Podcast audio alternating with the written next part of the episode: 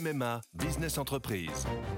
Sandrine, qui dirige une entreprise de conseil, a pris une décision. Oui, cette année, c'est décidé pour ma vie pro et ma vie perso, c'est MMA. Pardon, mais ce ne sont pas les mêmes besoins. Pas les mêmes besoins, mais le même agent MMA qui me connaît bien. Disponible et à 5 minutes de chez moi, je sais que je peux compter sur lui. C'est décidé, c'est MMA. L'éditorial du Figaro. Réarmement politique par Vincent Trémollet de Villers.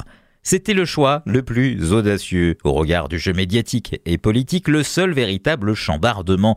Tout dans cette décision est culotté. L'âge du Premier ministre, 34 ans, la rapidité de son passage rue de Grenelle, moins de 6 mois, la mécanique de l'ambition qui fait déjà de Gabriel Attal l'héritier naturel du chef de l'État.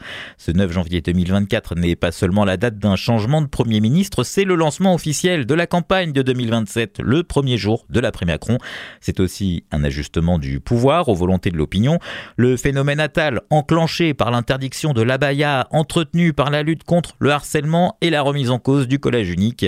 C'est la ligne claire, cohérence dans les décisions, efficacité dans l'exécution.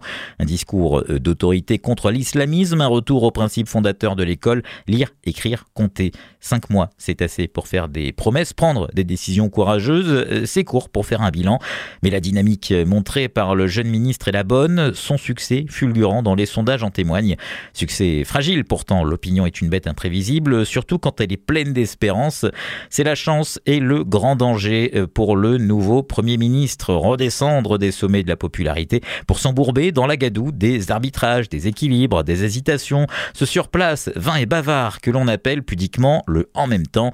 Le discours inaugural du nouveau Premier ministre montre que Gabriel Attal ne veut pas renoncer à ce qui a fait son fulgurant succès. Plus populaire à droite que les ministres qui en viennent, cet ancien socialiste ne doit pas, comme le fait son mentor, jouer une mi-temps dans chaque camp. Au souci de l'autorité, de la transmission, du travail qu'il a montré rue de Grenelle, il va devoir ajouter l'obsession de la sécurité du quotidien, la maîtrise des frontières et celle des comptes publics, le retour aussi d'une fierté collective. C'est un chantier herculéen qui se présente à lui. Aujourd'hui, le nouveau Premier ministre a le visage souriant du succès, mais c'est sur le fond qu'il sera très vite jugé.